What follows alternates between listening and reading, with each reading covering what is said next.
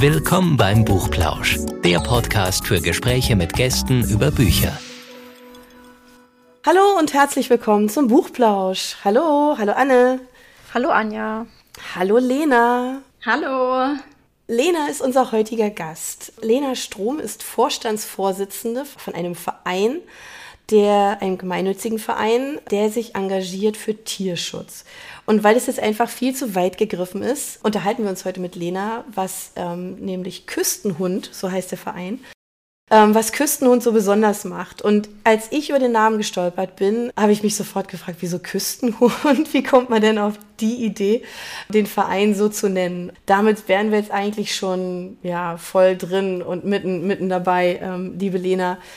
Wie seid ihr auf den Namen gekommen für den Verein? Also das war so ein bisschen ein Überbleibsel aus unserer Gründungszeit noch. Ähm, vielleicht würden wir uns heute ein bisschen anders nennen, aber inzwischen hat uns der Name, das ist, sind einfach wir, deswegen haben wir ihn auch so gelassen. Ähm, also ursprünglich war schon unsere Idee, viel, viel mehr im Ausland aktiv zu sein. Ähm, okay. Also quasi für, für die ähm, ja, Hunde an der Küste sozusagen Unterstützung. Ah, okay. Zu sein. Okay. Ähm, aber es kam dann irgendwie ein bisschen anders und unser Schwerpunkt liegt jetzt tatsächlich auf dem Tierschutz in Deutschland, beziehungsweise auch ähm, speziell jetzt in Stuttgart. Okay. Und was genau macht ihr? Weil Tierschutz kann ja viel bedeuten. Genau. Mhm. Ähm, also wir haben zwei unterschiedliche, ich sag mal so Schwerpunkte beziehungsweise Projekte. Also wir sind schon auch noch ein bisschen im, im Ausland aktiv und unterstützen da ähm, ja TierschützerInnen, ähm, denen wir sehr vertrauen und ähm, wo wir einfach wissen oder auch irgendwie ja das Gefühl haben, dass die nachhaltigen Tierschutz vor Ort machen. Ähm, aber wir haben hier in Stuttgart auch ähm, unser größtes Projekt eigentlich, das halt nennt sich Kalte Schnauze. Und das ist, ja, wenn man es mal so grob beschreiben müsste, eine Art Tiertafel. Ach, okay. Das ist ja, okay, ja. das ist ja spannend. Wie muss man sich das denn vorstellen? Eine Tier, also Tafel sagt jetzt, glaube ich, jedem was, aber da musst du jetzt ein bisschen mehr erzählen. Ja, im Prinzip wie eine Tafel für die Menschen kommen eben ähm, HundebesitzerInnen, inzwischen auch ein paar Katzenbesitzer ähm, zu uns und äh, sie werden dort ausgestattet mit dem Notwendigsten für ihre Hunde, also das, was ja man so tagtäglich eigentlich braucht, also Hundefutter, ähm, eine Leine, ein Halsband und so weiter. Wir wollten es aber nicht so ganz dabei belassen und dabei ähm, ja, stehen lassen und haben dann auch gesagt, wir wollen darüber hinaus Unterstützung anbieten und haben jetzt noch so eine Art Sprechstunde ins Leben gerufen, ähm, wo die dann einfach mit jeglichen Problemen oder Themen, was eben halt äh, die artgerechte Tierhaltung angeht, dann zu uns kommen können. Okay, aber seid ihr dann auch so ein bisschen, also könnte ich mir jetzt vorstellen, wenn jetzt so ein Hundebesitzer kommt, der jetzt ähm, Probleme hat, ne, fängt er, also wie du sagst, jetzt fängt, wenn es schon bei, bei der Leine anfängt, ja, und Futternapf und Futter und so, da sind ja wahrscheinlich noch ein paar andere Probleme im Gepäck. Wie muss man sich das vorstellen? Ist es, ist es ein, ein Tierarzt, der dann, der dann da ist und hilft, wenn es um, jetzt um die Hunde geht? Ähm, oder maybe auch Katzen, hast du ja gesagt, sind ja vielleicht auch schon jetzt dabei. Ähm, oder ist es mehr so auch so eine Art menschliche Seelsorge? Mhm. Ja, tatsächlich beides bisschen, so ein bisschen. Ja, das vermischt mhm. sich. Also wir können die, die Tiere nicht von den Menschen trennen. Das, das möchten wir auch mhm. bewusst machen. Ähm, also es ist so, wir haben alle zwei Monate findet unsere kalte Schnauze statt. Das ist ähm, eben diese Futterausgabe, wo die dann auch zu uns kommen können und dann bekommen sie dann auch die Möglichkeit, was zu essen und zu trinken, ähm, dass sie sich einfach auch so ein bisschen ja zusammensetzen können, dann mhm. auch mit uns in Austausch kommen können. Das kann man sich dann so vorstellen. Wir haben ein Karteikartensystem, wo dann die Hunde gelistet sind und ähm, da kommen auch ja, kann man so sagen, eigentlich äh, meistens die gleichen. Ähm, jetzt natürlich, ja, angesichts der der Problematik, was halt gerade so ist. Ähm, auf der Welt kommen natürlich immer mehr zu uns, aber wir kennen dann so sozusagen die Hunde auch schon und die Menschen und die kommen dann zu uns und dann ähm, haben wir da einen ganz ja offenen Austausch und dann sind es die unterschiedlichsten Schwierigkeiten, die, die da eigentlich auf uns zukommen. Also jetzt mal so als Beispiel, zum Beispiel, mhm. wenn da kam jetzt ähm, vor kurzem ein Hund, der hatte eine Maulschlaufe an. Das ist ähm, so ein bisschen äh, sowas ähnliches wie ein Maulkorb, kann man sagen, aber mhm. ähm, es hindert eben den Hund auch am, am Trinken, am Hecheln und ja, so ein bisschen, ja, es ist einfach schwierig. Da war es auch sehr, sehr heiß. Und ähm, dann gehen wir mit den Leuten ins Gespräch und sagen, ja, machen darauf aufmerksam, sprechen mit ihnen, erklären, wie es besser geht. Und dann haben wir aber eben halt auch so Sachen wie, ja, ähm, sie kommen und sagen, mein Hund hat irgendwie ähm, irgendwie ein Haut, Hautproblem, was, was soll ich tun? Und dann unterstützen wir da. Also das sind wirklich die unterschiedlichsten Dinge. Die kommen dann auch mal mit irgendeinem Dokument, wo, wo sie nicht verstehen und dann sind wir da so ein bisschen beratend dann zur Seite. Also wie gesagt, man kann es gar nicht mehr so richtig, richtig trennen eigentlich. Aber habt ihr denn einen Tierarzt vor Ort? Nee, das haben wir leider noch nicht. Wir haben Tierärzte, die mit uns kooperieren, also wo dann auch, wo wir die Menschen dann hinschicken können und die dann auch ähm, ja die Tiere behandeln. Ähm, aber ein Tierarzt vor Ort noch nicht. Du hattest ja gerade schon gesagt, dass ihr auch eine Sprechstunde anbietet. Ähm, ist die dann an die kalte Schnauzetafeln gekoppelt oder ist das äh, was Unabhängiges? Also man kann sich das so ein bisschen vorstellen. Stuttgart hat ja so ein Hilfesystem, kann man es so nennen, ähm, also unterschiedlichste Organisationen oder eben auch Notunterkünfte und, und Angebote, was es eben für, für die Menschen dort gibt. Und ähm, die arbeiten inzwischen auch echt gut mit uns zusammen. Also wir sind da so ein bisschen ein Teil von dem Netzwerk.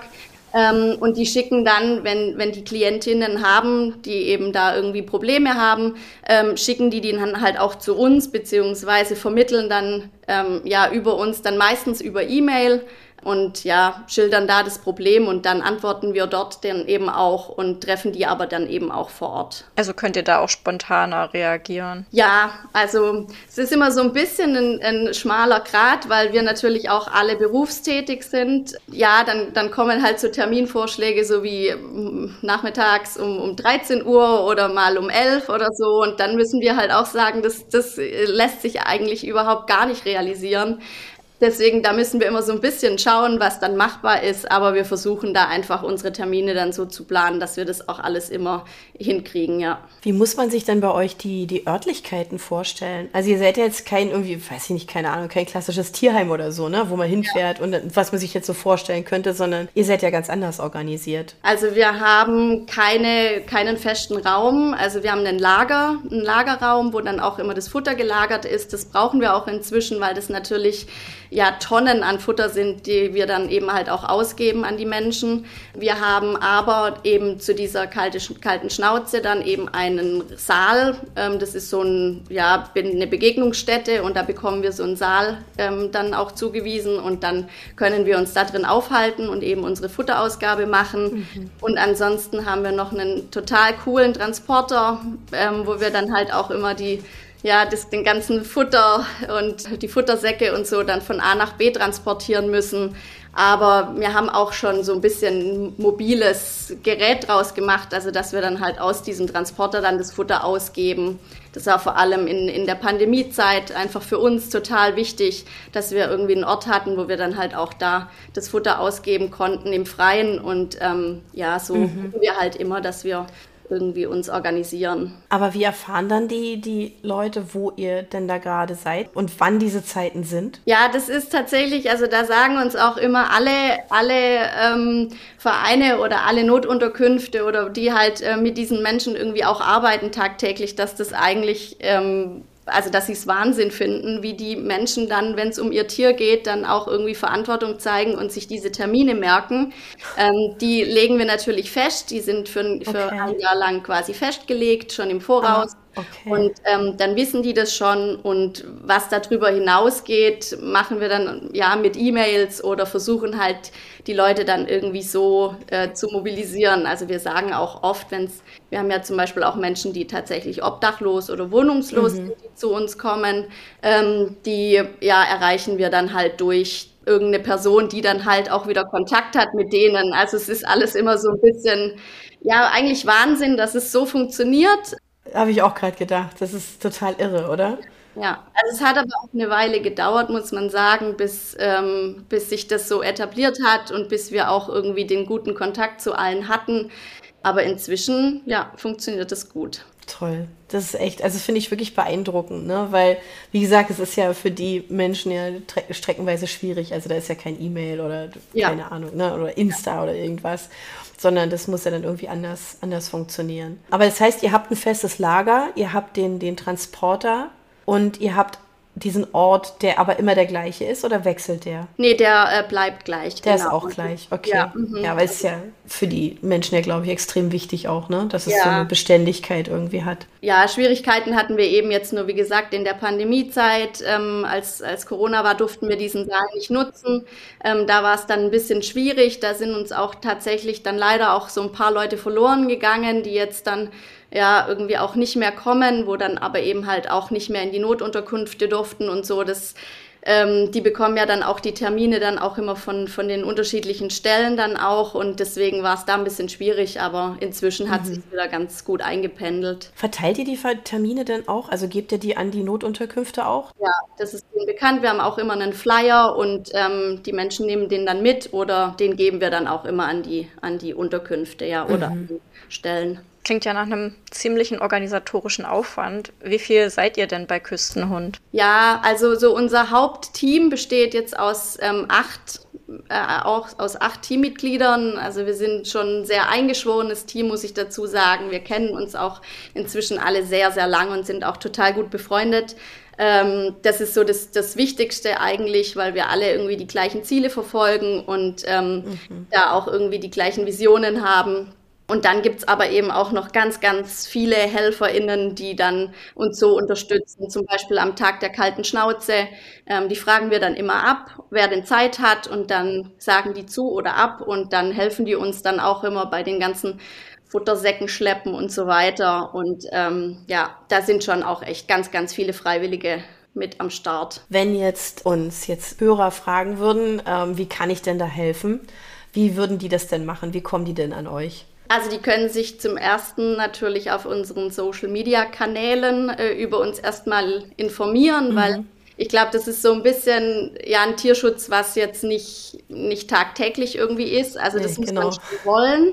Ähm, weil man muss dazu sagen, zu uns kommen natürlich die unterschiedlichsten Menschen mit, mit unterschiedlichsten ähm, ja, Hintergründen auch und Geschichten. Also wir haben zum Teil suchterkrankte Menschen, wir haben Obdachlose oder Wohnungslose, ähm, die von Altersarmut betroffen sind und die bringen natürlich alle irgendwie ihre, ihre Geschichte mit und man darf da irgendwie auch keine ja, Berührungsängste haben oder irgendwie da voreingenommen sein oder so. Deswegen, ja, ist es uns immer ganz, ganz wichtig, dass wir auch, wenn wir zum Beispiel an der kalten Schnauze einladen, dass die sich das auch alle erstmal anschauen und da mal dabei sind und es kennenlernen und dann bleiben, bleiben viele irgendwie uns erhalten, aber manche sagen natürlich auch, nee, das ähm, ist jetzt nicht meins oder das kann ich mir nicht vorstellen so. Und wenn man merkt, dass die Arbeit nichts für einen ist oder vielleicht auch, wenn man von weiter weg kommt, dann kann man euch doch bestimmt auch noch anders unterstützen, oder?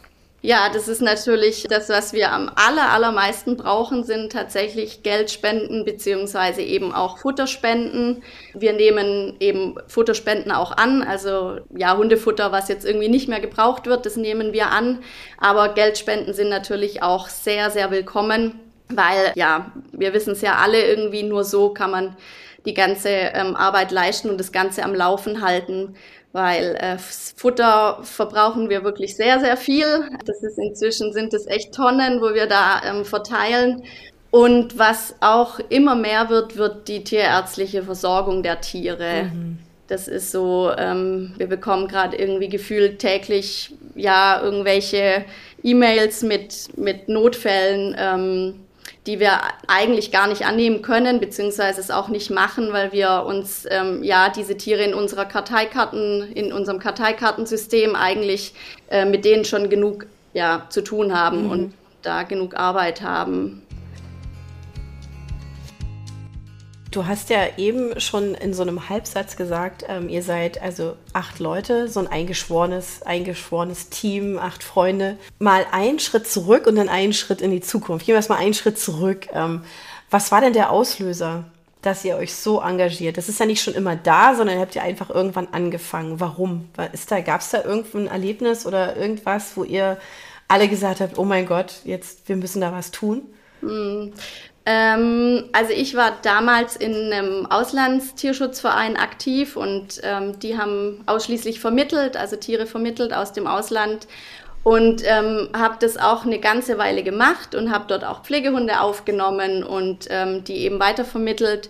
Und irgendwann hat sich das für mich nicht mehr richtig angefühlt, weil ich irgendwie immer das Gefühl hatte, das ist so ein Tropfen auf den heißen Stein kann irgendwie nicht mehr tun. Klar, für den einen Hund ist es natürlich toll und der hat ein neues Leben, aber ich, ich konnte irgendwie nicht so wirklich an dem Grundproblem was, was tun. Und dann habe ich gesagt, wenn ich all das, was, ja, womit ich jetzt da irgendwie Probleme habe oder wo ich nicht so ganz ähm, greifen kann und nicht verstehen kann, wenn ich das alles besser machen will oder anders machen will, muss ich eigentlich einen eigenen Verein gründen. Und dann hatte ich auch ziemlich schnell dann die, die richtigen Mitstreiter an Bord. Ähm, ja, und dann haben wir einen eigenen Verein gegründet. Und wie gesagt, also so diese Arbeit in Stuttgart beziehungsweise einfach in Deutschland, dass sich das jetzt so drauf konzentriert, das hat sich dann durch die Zeit dann ergeben. Und was sind genau deine Aufgaben im Verein? Ja, ich bin erster Vorstand, das heißt, ich mache so querbeet eigentlich ähm, alles, was, was anfällt. Ähm, außer bei den Finanzen, da habe ich tatkräftige Unterstützung von unserer Niki, da die macht das mit ganz, ganz viel Sorgfalt und ähm, das ist auch, da bin ich froh, dass sie mich so unterstützt. Ähm, aber ansonsten, ich mache die, die Futterausgaben, bin da auch dafür zuständig, den Transporter zu fahren, weil das schon ein sehr, sehr großer, großer Transporter ist. Ich bin für Social Media zuständig. Ich mache auch Vermittlungshilfe, das bieten wir auch an. Das heißt, ähm, also wenn ein Tier davor bedroht ist, ins Tierheim zu kommen, nehmen wir uns dem an und ähm, versuchen da irgendwie ein geeignetes Zuhause zu finden. Und ja, da gibt's auch so ein paar, paar Hunde von unserer kalten Schnauze, die dann da einfach irgendwann Bedarf haben. Also dann schon auf Vermittlung dann wieder, ne?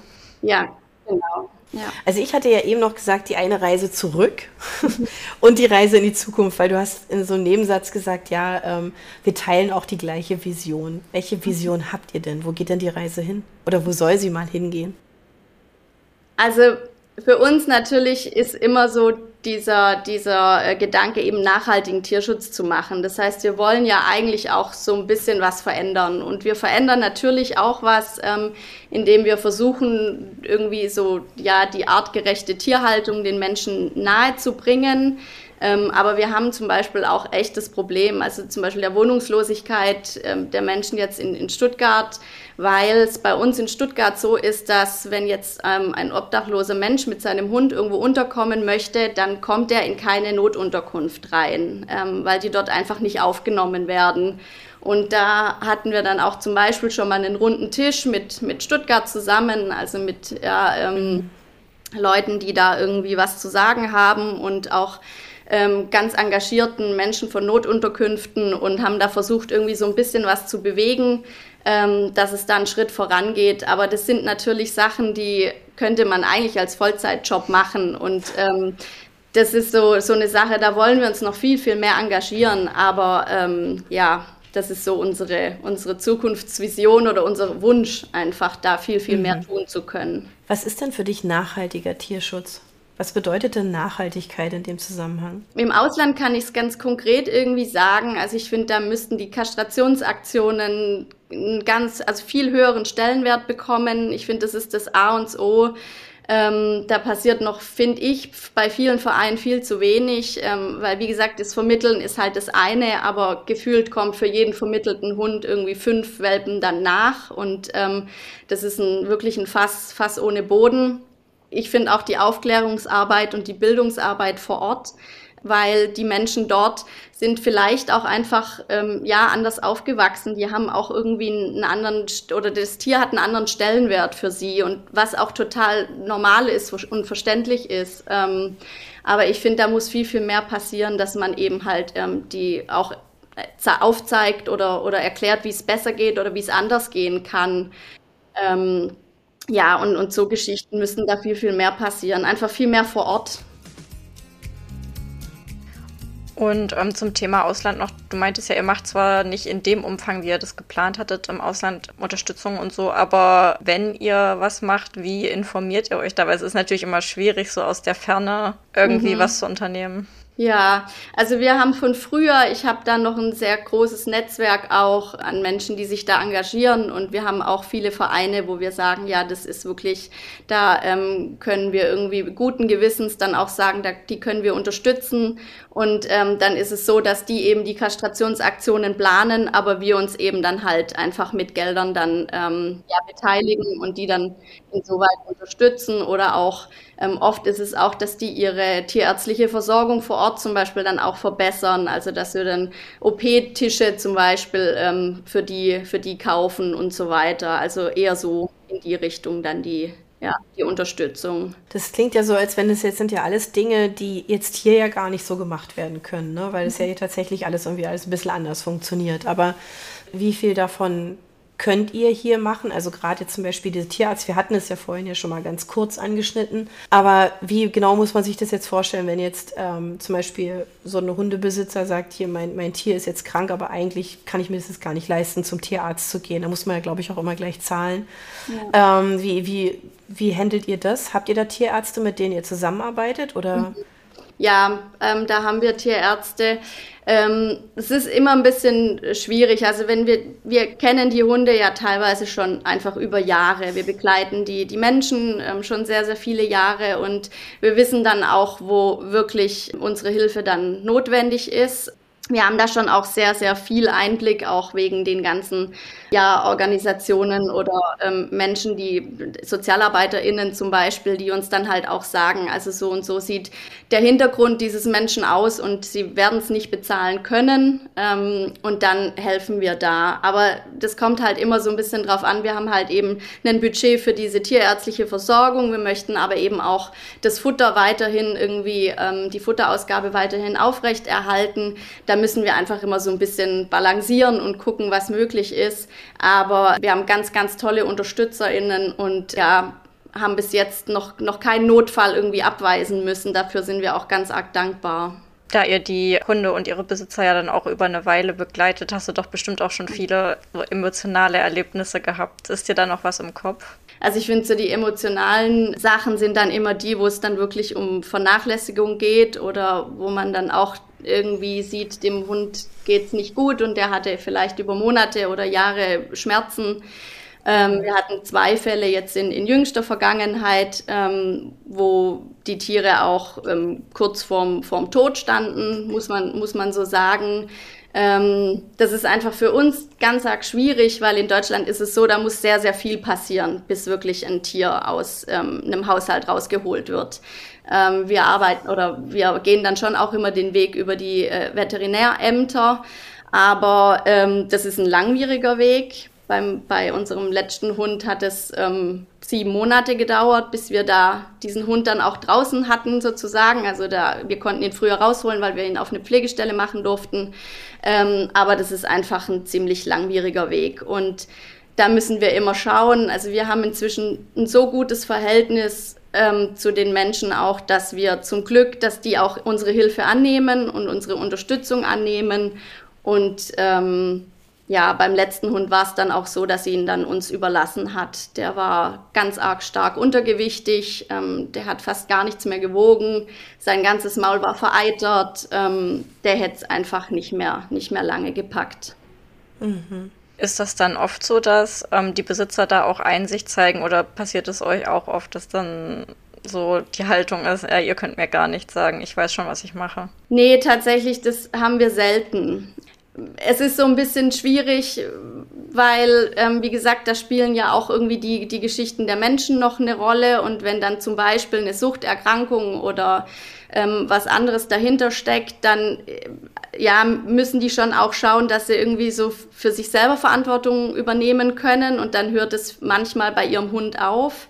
Ähm, aber sie ja, nehmen unsere Hilfe dann schon in Anspruch, weil sie ja eigentlich wissen, sie können es nicht selber leisten, sie können ihn nicht selber zum Tierarzt bringen, sie können eigentlich gar nicht mehr sich um diesen Hund kümmern. Und ähm, da setzen wir dann an und, und wie gesagt, durch diese jahrelange Begleitung haben wir da auch einen, zum Glück echt einen hohen Stellenwert bei, bei diesen Menschen.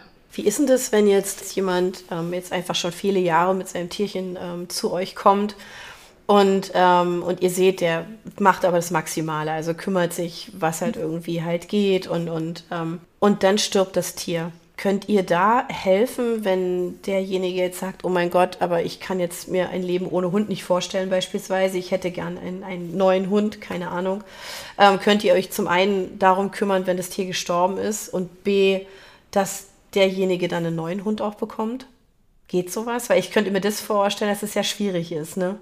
Das unterstützen wir tatsächlich auch nicht. Ähm, also wir unterstützen auch keine Neuanschaffungen. Das heißt, wenn die plötzlich mit einem Rottweiler-Welpen dastehen zum Beispiel, ähm, dann zahlen wir dann nicht die, die Erstausstattung und das Welpenfutter, sondern sagen denen schon, oder die wissen das eigentlich auch, dass wir ähm, wirklich nur die Menschen unterstützen, die halt schon Hunde haben. So, also nicht, dass die, wenn die schon wissen, irgendwie mit dem mit dem Wissen dann kommen zu uns kommen, dass sie ihn eigentlich nicht ähm, versorgen können, dann sagen wir, das das funktioniert so nicht. Ähm, das Gleiche ist, wenn, wenn sie dann irgendwie mit so Sachen kommen wie, ja, ich hätte gern, dass mein Hund einmal Welpen bekommt oder so. Da sagen mhm. wir ganz klar, dass, da sind wir total raus. Also das ähm, unterstützen wir absolut nicht. Mhm. Deswegen ist das ähm, ja eher schwierig und kommt eigentlich auch nicht vor. Also die Menschen, die zu uns mhm. kommen, wenn die dann mal ihr Tier verloren haben, dann sind die eigentlich, kommen die eigentlich auch nicht mehr zu uns. Ähm, die mhm. melden sich dann vielleicht noch so ein bisschen, so ab und zu mal, aber ähm, ein eigenes Tier holen die sich eigentlich nicht mehr. Mhm. Ja, ja, ist ja nachvollziehbar. Aber deswegen, man weiß es ja nicht gern.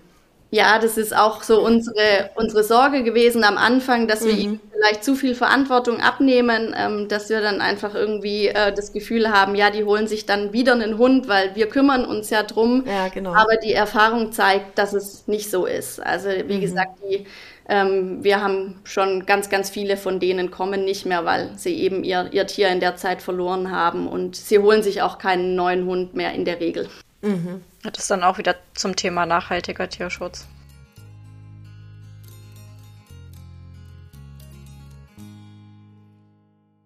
Ähm, ja, aber wie viel Freizeit bleibt dir dann eigentlich noch, wenn du so viel Zeit in den Verein investierst? Hast du dann noch nebenbei andere Hobbys? Ähm, ja, also ich habe einen eigenen Hund, der ist ähm, Hobby eigentlich genug. Das ist so, ähm, ja, da will ich natürlich auch immer für den da sein und ich will auch nicht, dass der zu kurz kommt bei all den anderen Hunden, um die wir uns kümmern. Ähm, ich fotografiere sehr, sehr gerne. Ähm, ich bin ja da immer unterwegs und, und fotografiere auch und ähm, ja, das, äh, aber es, man muss schon sagen, der Verein nimmt schon sehr, sehr großen Stellenwert ein, ja. Das glaube ich. Also nach dem, was du jetzt so schilderst, mhm. ist das ähm, schon eine große Aufgabe, die ihr euch da genommen habt, ja, die ihr da erfüllt. Ja. ja, also es ist eine große Aufgabe, aber wir merken dann auch jedes Mal bei den Futterausgaben oder wenn wir dann auch wieder irgendwie ähm, mithelfen konnten, dass ein, ein, Hund oder eine Katze auch in, in, ein besseres Leben dann irgendwie kommt, dass es sich einfach lohnt und das mhm. ist unsere Herzensaufgabe, ja. Kann man euch denn, also äh, wir hatten ja schon, da, wir hatten es ja schon davon, dass man euch mit Geld unterstützen kann oder eben mit Futterspenden, aber ähm, kann man auch einfach, keine Ahnung, wie einfach so Mitglied in eurem Verein werden und was auch immer tun? Ja, also wir haben Mitglieder irgendwie in ganz Deutschland verteilt. Mhm. Das sind sehr, sehr viele, die eben die Idee äh, hinter uns ganz arg gut finden und unterstützen möchten. Ähm, das sind dann sozusagen die stillen Mitglieder, die dann halt spenden oder auch ähm, durch ihre Mitgliedsbeiträge dann eben auch ähm, mhm. uns unterstützen. Das haben wir ganz, ganz viele. Und dann, wie gesagt, die, die Menschen hier vor Ort, die dann halt eben auch tatkräftig mit, mit anpacken. Wie werden die dann eigentlich auf euch aufmerksam? Also ich meine, klar, in Stuttgart ist das ja auch bekannt, aber ähm, jetzt außerhalb, wie wird man da auf euch aufmerksam? Ja, also Social Media ist da ganz, ganz arg aktiv. Ich habe noch einen privaten Account, der, bei dem es so ums Thema Hund geht und ähm, bei dem ich auch sehr, sehr viele äh, FollowerInnen habe, die da irgendwie jahrelang irgendwie ja unsere Geschichte oder meine Geschichte dann auch mit meinem eigenen Hund verfolgen und da ist natürlich Instagram schon was, was total gut streut und wo man dann irgendwie auch ganz, ganz viele erreicht, so auch mit, mit der eigenen Art irgendwie oder wie man sich das vorstellt, wie man ja mit Tieren umgehen möchte. War dein Hund auch ein geretteter Hund? Ja. Du, wo hast du ihn gerettet? Mm, der kam ähm, aus Spanien, so, der kam, der wäre eigentlich auf eine Pflegestelle gekommen und dann hat die Pflegestelle aber abgesagt, ganz kurzfristig. Und dann habe ich gesagt, ja, der sieht aus wie ein kleiner, äh, also es war ein junger Labrador, aber es hat sich dann rausgestellt, es war überhaupt gar kein Labrador, also er hat auch wirklich, ähm, ja, kein, keinerlei ähm, Wesen vom Labrador. Und ähm, wir sind dann ganz holprigen Weg zusammengegangen und waren ganz, ganz viele Baustellen und dann war irgendwann klar, nee, der bleibt bei mir. Okay, was sind denn holprige Wege gewesen? Ja, das war bei ihm so ein bisschen, er ist eine Handaufzucht, ähm, also er, man weiß, dass, dass die Mutterhündin auch ähm, eine ganz schwierige Vergangenheit hatte und eben halt auch dann in ähm, eine sogenannte Tötungsstation kam und dann wurde er eben von Hand aufgezogen als Welpe und da muss so viel schiefgegangen sein, auch irgendwie in der Schwangerschaft, beziehungsweise dann halt auch in den ersten Lebenswochen, ähm, dass ich da schon so ein paar Sachen eingehe, ja, oder gefestigt haben, die, die ich jetzt gar nicht mehr so, so rausbekomme aus ihm. Ähm, also so von Panikattacken irgendwie bis zu, ähm, dass er sehr stressanfällig ist und so in die Richtung. Mhm. Aber es ist ja dann auch immer wieder gut, dass es engagierte Leute wie du gibt, die sich dann eben auch dieser Herausforderung stellen, wo sicherlich auch viele zurückschrecken würden. Das, ähm, ja, ich denke irgendwie auch immer bei einem, bei einem Hund aus dem Ausland weiß man halt tatsächlich nicht, was da auf einen zukommt. Und ähm, manchmal ist es ganz gut, glaube ich, wenn man da so ein bisschen ins kalte Wasser geschmissen wird. Aber oft ist es halt auch einfach eine sehr, sehr große Herausforderung. Und ich kann schon auch ein Stück weit nachvollziehen, wenn das mit dem eigenen Leben oder mit, mit ja, den Lebensbedingungen, die man selber hat, manchmal nicht, nicht so ganz dann äh, zusammenpasst weil man so viel Zeit und, und Mühe investieren muss. Ja. Geduld vor allem, ne? Denke ja, ich. das ist so. Man muss sich einfach manchmal echt total umstellen irgendwie oder auch in der ersten Zeit total umstellen. Und ähm, irgendwie auch so ein bisschen so diese Idealvorstellung über Bord werfen, wie ein Hund zu sein hat. Also das ist einfach, da kommt einfach ein Hund, der hat seinen eigenen Charakter, sein eigenes Wesen und man kann natürlich viel, viel tun und viel erarbeiten, aber eben halt auch nicht alles. Aber das zählt mhm. ja vielleicht auch immer dafür, wenn man sich einen Hund holt, also nicht nur aus dem Ausland, sondern. Genau, das ist immer so, ja. Das wäre die Idealvorstellung, ja, dass das alle so, alle so sehen. Ja. ja. Oh Mann. Ja, Anna hatte ja gerade eben schon gefragt, ob du überhaupt noch Zeit hast für andere Dinge. Ähm, da ist natürlich, steckt natürlich so ein Stückchen weit auch die Frage drin, ob du auch Zeit zum Lesen hast, ja, weil das mhm. ist ja immer so unser gemeinsamer Nenner. Wir fragen alle unsere Interviewgäste immer danach, was sie so lesen oder ob sie lesen, also Buchempfehlungen oder Podcast-Empfehlungen haben. Mhm. Ähm, hast du denn welche für uns? Ähm, ja, ich habe ähm, mal so zwei Bücher und ein äh, Hörbuch beziehungsweise Hörbücher. Ähm, ich lese gerade Gleich unter der Haut von Berthe Obermanns. Ähm, ich bin noch nicht so weit, aber mir gefällt der Schreibstil total. Ähm, es ist ein sehr interessantes Thema irgendwie und ähm, ich bin gespannt, was da noch kommt. es wurde mir selber auch empfohlen und ich glaube, dass das ein ganz, ganz tolles Buch wird. Und dann habe ich noch so ein bisschen eins zum Thema ähm, Der Mensch im Tier heißt das, ähm, von Norbert Sachser. Das ist, ähm, warum Tiere uns im Denken, Fühlen und Verhalten oft so ähnlich sind. Ähm, da sind ganz, ganz spannende Geschichten mit dabei und ähm, ja, der hat da viel erforscht und das ist total spannend, weil ich weiß zwar, dass Tiere Emotionen haben und Gefühle haben und bin da halt voll drin im Thema, aber ich habe da ganz, ganz viel erfahren noch, was ich selber noch nicht wusste. Okay. Was hilfreich ist, wenn man ein Tierbesitzer ist? Würdest du das Tierbesitzern empfehlen? Ja, auf jeden okay. Fall. Also das ist so, ähm, ja, nicht nur, nur, es geht um alle Tiere, also es geht nicht nur um Hunde, aber mhm. es ist auf jeden Fall einfach mal so ein ganz, ganz guter Einblick, weil viele das gar nicht so begreifen, was, was Hunde alles für Emotionen haben. Man mhm. sagt ja gut, die können sich freuen und die können vielleicht auch Angst empfinden, aber was dann noch dahinter steckt und, und wie feinfühlig die sind ähm, und wie ähnlich die uns ganz oft auch sind, das mhm. ähm, ja, finde ich für, für viele Menschen einfach wichtig, dass die das mal gehört haben. Okay. Und nochmal einen Schritt zurück, gleich unter der Haut. Ähm, worum geht es da? Es ist ein bisschen ein komplexes Thema. Da geht es so ein bisschen um die Jugend. Hinten wird beschrieben, also eine junge Generation auf der Suche nach sich selbst. Es geht um zwei, zwei Personen, die so ein bisschen ja verloren sind in ihrer Welt. Wie gesagt, ich finde es äh, noch, also ich weiß noch nicht so ganz, was auf mich zukommt, aber ich mag den Schreibstil total, mhm. weil es so ganz okay. melancholisch ist und ähm, ja viel Raum für für eigene Interpretationen lässt. Das klingt schön. Ja, es klingt toll. Doch. Wir sind jetzt neugierig. Du hast uns neugierig gemacht. ja, ich hab, muss dann noch dazu sagen, Hörbücher, da gibt es ja die unterschiedlichsten mit unterschiedlichen Sprechern und, und alles. Aber da kann man stundenlang hören und wie gesagt, ich habe die jetzt auch schon teilweise fünfmal hintereinander dann angehört, die gleiche Geschichte, weil mich das einfach unglaublich beruhigt. Und ähm, ja. Sherlock Holmes, ähm, ich bin total der Fan von Sherlock Holmes Büchern beziehungsweise auch ähm, Hörbüchern. Das, ähm, weil ich ja nicht so viel Zeit habe, gerade zum Lesen, höre ich die immer zum Einschlafen. Da muss ich dann auch manchmal eine Folge äh, irgendwie so mehrmals dann anfangen, weil ich dann immer wieder an einer Stelle einschlafe. Aber das beruhigt mich total und ähm, die kann ich auch nur alle empfehlen. Die Links packen wir natürlich auch wieder in die Show Notes und auf die Website. Also wenn jetzt auch jemand sich die Bücher oder Hörbücher bestellen möchte, sind die bei uns zu finden. Was ist dein Lieblingsfall? Ja, ich, also ich muss jetzt fast sagen, der Hund der Baskervilles, weil es einfach so zum Thema passt. Aber ähm, ja, ja, doch. Ich einige mich mal darauf. Ja, schöne Empfehlung. Ja, ich finde es immer schön, wenn auch mal ein Hörbuch dabei ist. Genau. Und zum Einschlafen, ja, Finde ich auch super, gell? Die Anna hat schon gesagt, wir stellen einfach alle Links rein, auch logischerweise zu euch, zu eurem Verein, damit man euch auch unterstützen kann und euch leicht findet.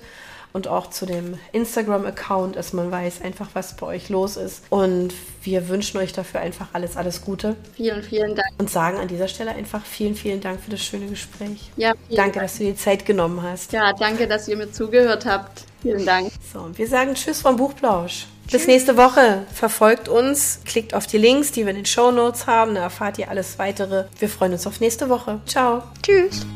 Für unsere Buchplauschhörer haben wir übrigens noch etwas ganz Tolles.